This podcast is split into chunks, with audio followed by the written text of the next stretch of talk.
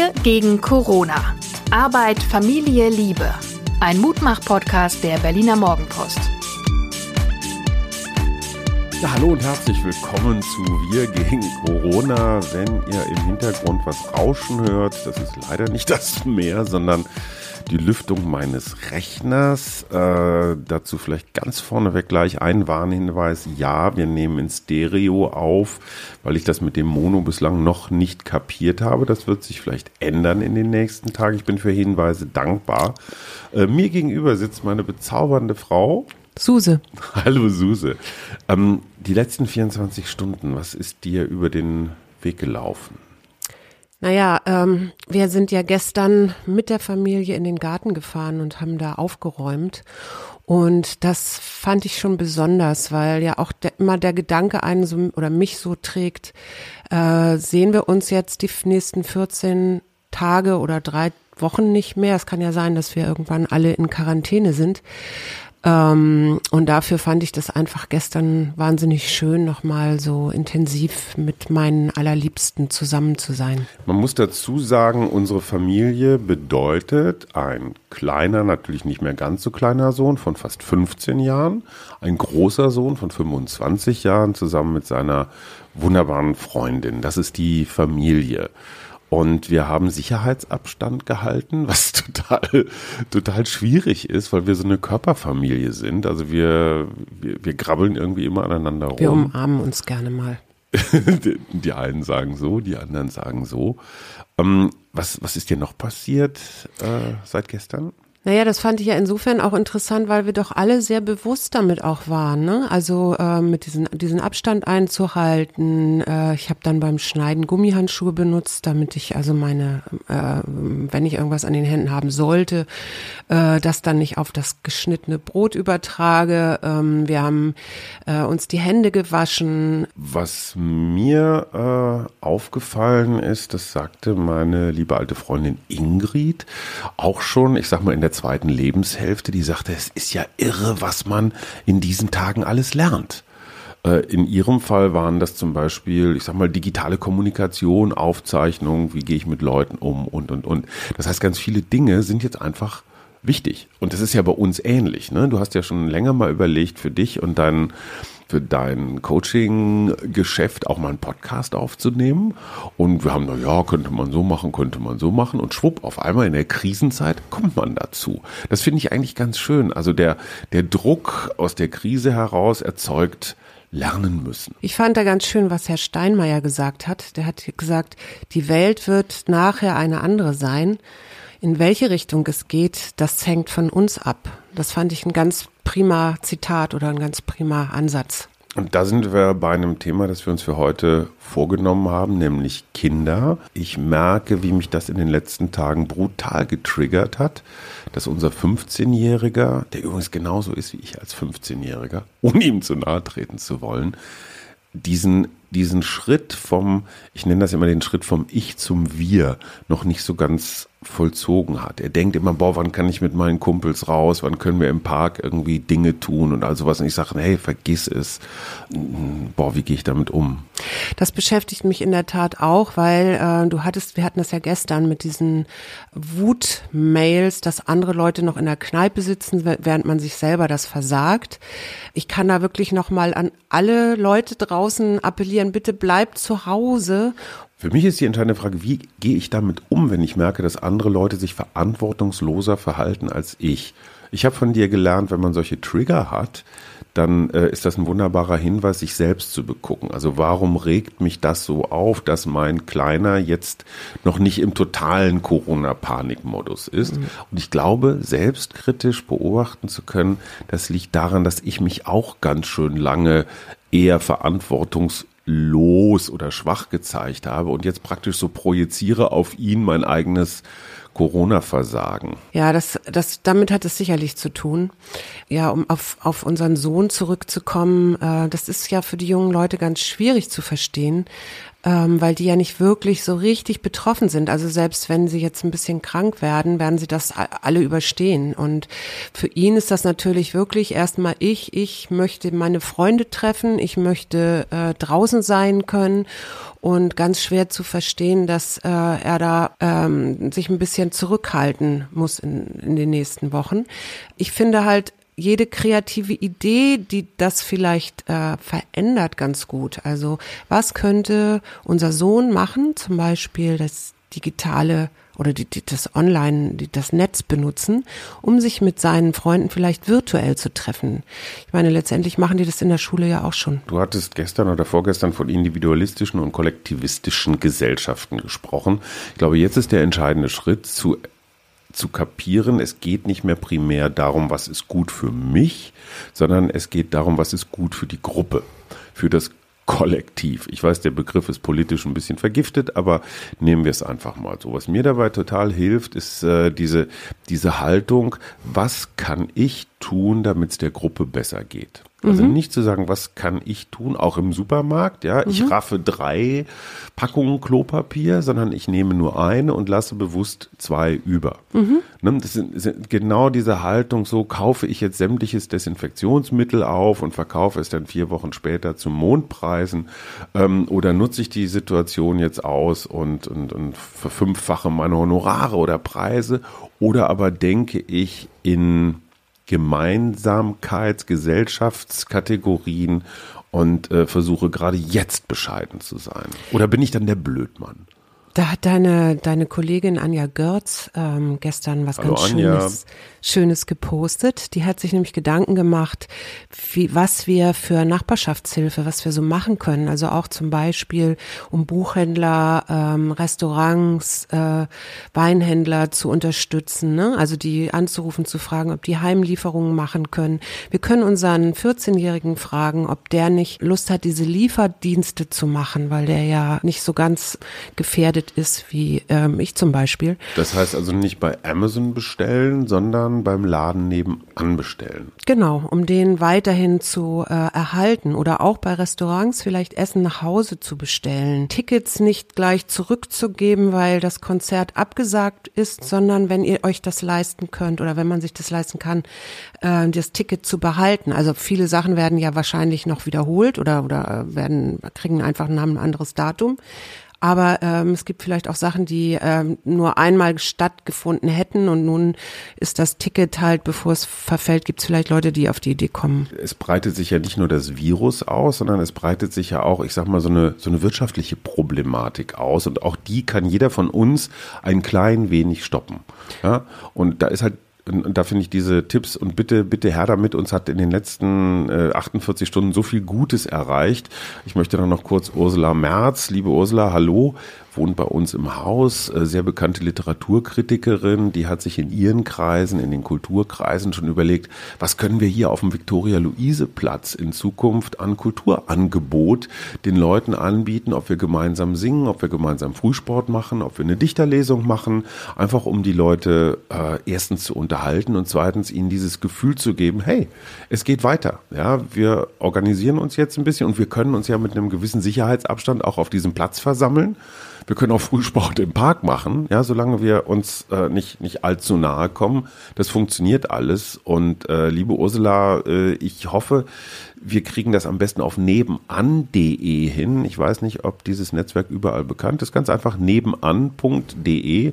Da organisieren sich jetzt gerade die Kieze und ähm, ich freue mich immer über alle, die technisch in der Lage sind, da was auf die Beine zu stellen. Also guckt da alle mal nach, was da unter eurer Postleitzahl geboten wird. Ja, und was dann natürlich auch klar ist, ich hatte das gestern schon gesagt mit meiner Yogalehrerin, die das jetzt online, heute Abend habe ich also Yoga zu Hause, das ist ja auch mal spannend.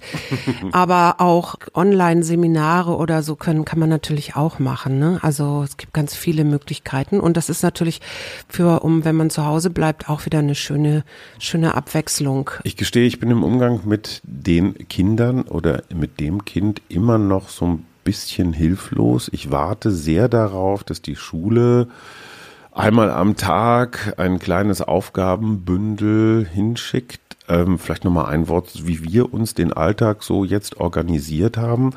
Wir haben gesagt, wir schlafen aus. Also wir wollen jetzt nicht so ein militärisches Regime, so im Sexual zum, zum Appell, sondern wir nutzen die Chance und schlafen tatsächlich aus. Ganz wichtig. Dann gibt es sowas wie einen Morgenkreis. Wir sind halt nur zu dritt, wo aber jeder erzählt so, was treibt ihn um, was ist wichtig, was muss getan werden.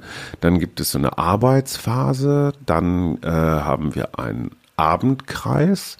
Und was mir noch ganz wichtig war, ist, dass wir mindestens eine Stunde am Tag gemeinsam rausgehen. Und zwar, äh, ich sag mal, sozialverträglich, ohne andere anzustecken.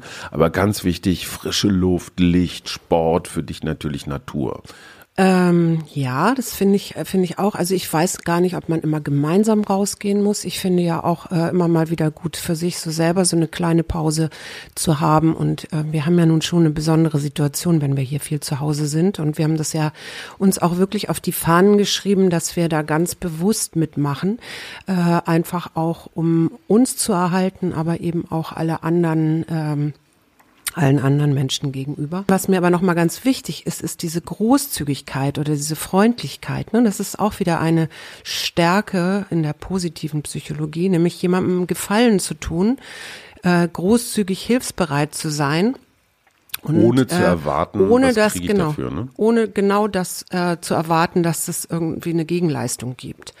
Und ähm, da spielt eine ganz große Rolle natürlich auch die Freundlichkeit, die ich mir gegenüber habe.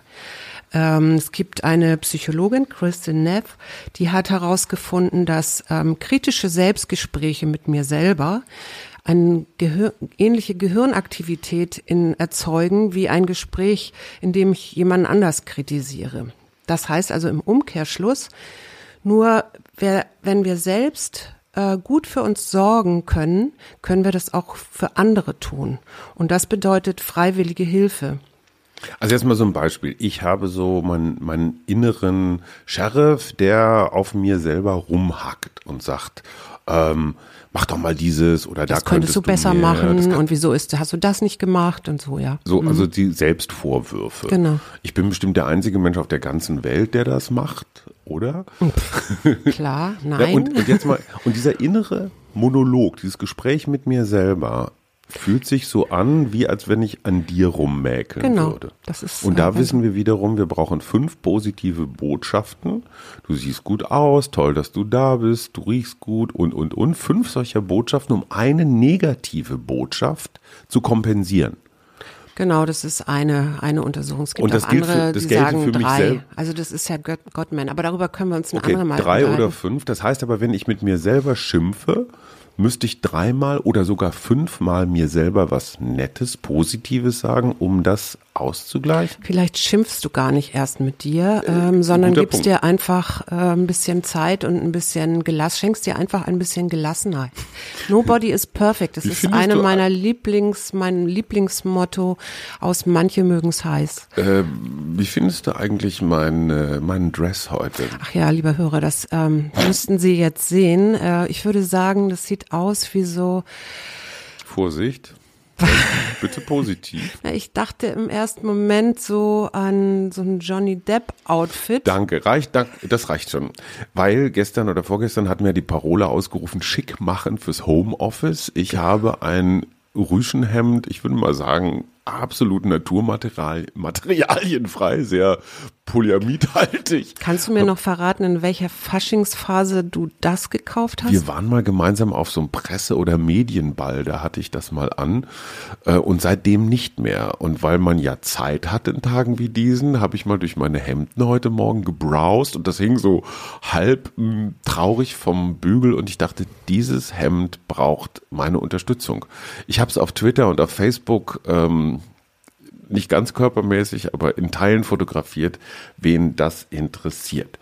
Ich möchte kommen zu meiner Lieblingsrubrik unseres Podcasts, nämlich der unanständige Gedanke des Tages. Das habe ich, das haben wir heute Morgen beim Frühstück besprochen. Mein unanständiger Gedanke ist, oh, jetzt nehme ich noch mal ein Vollbad, weil vielleicht ist ja in einer Woche das Wasser rationiert und jetzt haue ich es noch mal richtig raus. Also genau das Gegenteil von dem, was wir gerade gepredigt haben. Ich denke so an mich, mir soll es noch mal einmal gut gehen und ich denke nicht an die anderen. Ähm, dieser unanständige Gedanke, so jetzt noch mal einmal auf die, auf die Pauke hauen, bevor es dann noch schlimmer wird, ist das normal, liebe Psychologin? Oder muss ich zu dir? Ich finde das super gesund. Also ich finde, das ist so ein bisschen Psychohygiene. Ich hatte so einen ähnlichen Gedanken ja auch. Also da geht es mehr so in die Richtung Hamsterkäufe. Ich habe heute Morgen überlegt, ähm, was ich mit fünf Kilo Linsen, ähm, Erbsen äh, oder sonst wie machen könnte. Also erstens ist das natürlich, das wissen wir ja alle, Hülsenfrüchte sind unglaublich gesund, auch gut für den Körper und die Verdauungstätigkeit und solche Dinge. Schätzen gleichzeitig, auf Raum zusammen. gleichzeitig ähm, kann man daraus super tolle ähm, Suppen machen und Eintöpfe und man kann sie gut lagern. Ich habe noch, ich hab noch eine Beobachtung, die ich ähm, interessant finde, ohne dass ich sie bewerte. Und zwar Werte ändern sich meine Werte. Beim Einkaufen zum Beispiel habe ich bis vor sehr kurzer Zeit darauf geachtet, möglichst wenig Plastikverpackung, zum Beispiel bei Obst und Gemüse einzukaufen. Also die unverpackte Gurke, damit hat Lidl, glaube ich, sogar geworben als ökologischer plastikreduzierender, ähm, plastikreduzierende Maßnahme. Jetzt auf einmal stelle ich fest, oh, Gemüse, das in Plastik eingeschweißt ist, macht, gibt mir sehr viel mehr Vertrauen, weil da noch nicht andere Leute drauf gehustet haben. Das ist total interessant, ne? Also wie sich jetzt mein Verhältnis zum Plastik zum Beispiel ändert. Oder Datenschutz, ja. Oh, wir müssen jetzt ein Corona-Register äh, aufstellen, wo jeder mit, was weiß ich, Namen, Adresse, Telefonnummer erfasst wird. Jeder Datenschützer würde sagen, geht nicht. Oder Versammlungsrecht wird eingeschränkt. Ein Grundgesetzartikel Versammlungsfreiheit auf einmal nicht mehr. Ist schon interessant, wie in solchen Stressmomenten auf einmal sich bestimmte Regelungen als, ja, als gesellschaftlich problematisch erweisen. Man könnte ja auch sagen, statt Plastik, ich finde das ja nach wie vor schrecklich und ich stehe da auch zu, ähm, statt Plastik an Gemüse nehme ich äh, lieber selber Handschuhe mit, gehe mit Handschuhen einkaufen und dann nehme ich heißes gehust. Wasser und äh, wasche das ordentlich ab. Das Oder geht du ja schälst alles. die Gurke. Oder ich schäle die Gurke, genau. Aber deswegen jetzt wieder nach mehr Plastik zu rufen, das stellen sich meine herauf. Verstehe ich total trotzdem dieses dass Werte, die wir vor einer Woche hatten, ne, siehe Impfgegner, Masern und, und, und, ne, hört man auch gerade relativ wenig von. Stimmt. Also Dinge, Dinge verändern sich. Und wie gesagt, ich möchte es nicht bewerten, ich möchte es nur ähm, erwähnen. Ja, da ist Herr Steinmeier ganz vom Anfang ja gut nach wie vor. Welche Richtung es geht, das hängt von uns ab. Eines noch, was mir als Journalist wichtig ist, Fake News. Wenn wir wissen, dass es Fake News sind und wir sind gebrannte Kinder, Stichwort Ibuprofen, nicht verbreiten, auch nicht empört verbreiten, weil das ist immer noch eine Verbreitung. Stellt euch Fake News vor wie das Virus. Das kann man nur an seiner Ausbreitung hindern, indem man es nicht weitergibt. Und wenn ich schlecht gelaunt oder empört ein Virus weitergebe, gebe ich es immer noch weiter. Von Fake News profitieren immer die Falschen. Im Zweifelsfall Facebook, weil die freuen sich immer über jeden Traffic, auch wenn es Irrsinn ist. Also bitte, bitte lasst schneidet die Verbreitung von Fake News ab, indem ihr sie nicht verbreitet. Und äh, ein äh, Gruß an die ganzen Eisern-Leute. Hallo Union, liebe Carola Hinze. Ich fand es großartig, dass ihr, wenn das Fußballspiel schon nicht stattfindet mit Publikum, ihr zumindest eine virtuelle Currywurst spendiert oder Bratwurst. Mir hat sie gut geschmeckt. Ja, vielen Dank auch von mir. Ich möchte gerne von dir wissen, weil du ja jetzt gerade diese Fake News hattest äh, mit diesem äh, Schmerzmittel, was du denkst, wer die gestreut hat, also Verschwörungstheorien. Wer oh. Meine zweitliebste Rubrik, die Verschwörungstheorie des Tages. Ich habe gestern mit einem Marketing-Experten, Hallo Sören, kurz darüber geredet und der ist fest davon überzeugt, dass die, dass die Gegenseite, also der, der Konkurrent des genannten Schmerzmittels, mal eben schnell ähm, so eine Geschichte instrumentalisiert hat, um dem Wettbewerber so richtig eine mitzugeben. Und tschüss. Bis morgen. Wir freuen uns schon. Wir gegen Corona. Arbeit, Familie, Liebe. Ein Mutmach-Podcast der Berliner Morgenpost.